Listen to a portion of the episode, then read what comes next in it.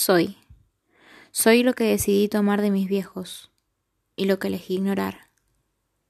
Soy levantarme temprano, primero por gusto y después por costumbre. Soy teatro, colores, arte, realidad, marchas. Soy mis tatuajes. Soy cocinar, actuar, jugar. Soy ensayos, notas del celular, audios largos. Soy la que viaja siempre a todos lados. Soy la que actúa en los infantiles y también la que se saca fotos desnuda. Soy la que nunca tiene las uñas largas o los labios pintados. Soy mis mañas, recetas de cocina. Soy la que toma la posta, y eso a veces me condena. Ocupo roles que no quiero.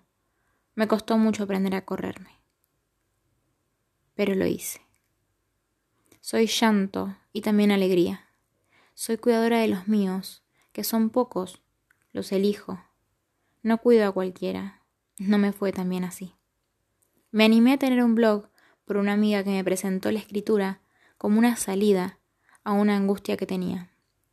Ahora lo veo como una entrada a todo lo lindo que vino después y que sigue llegando.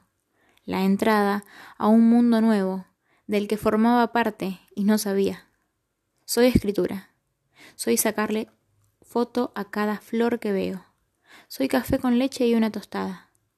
Soy todas. Soy Candy.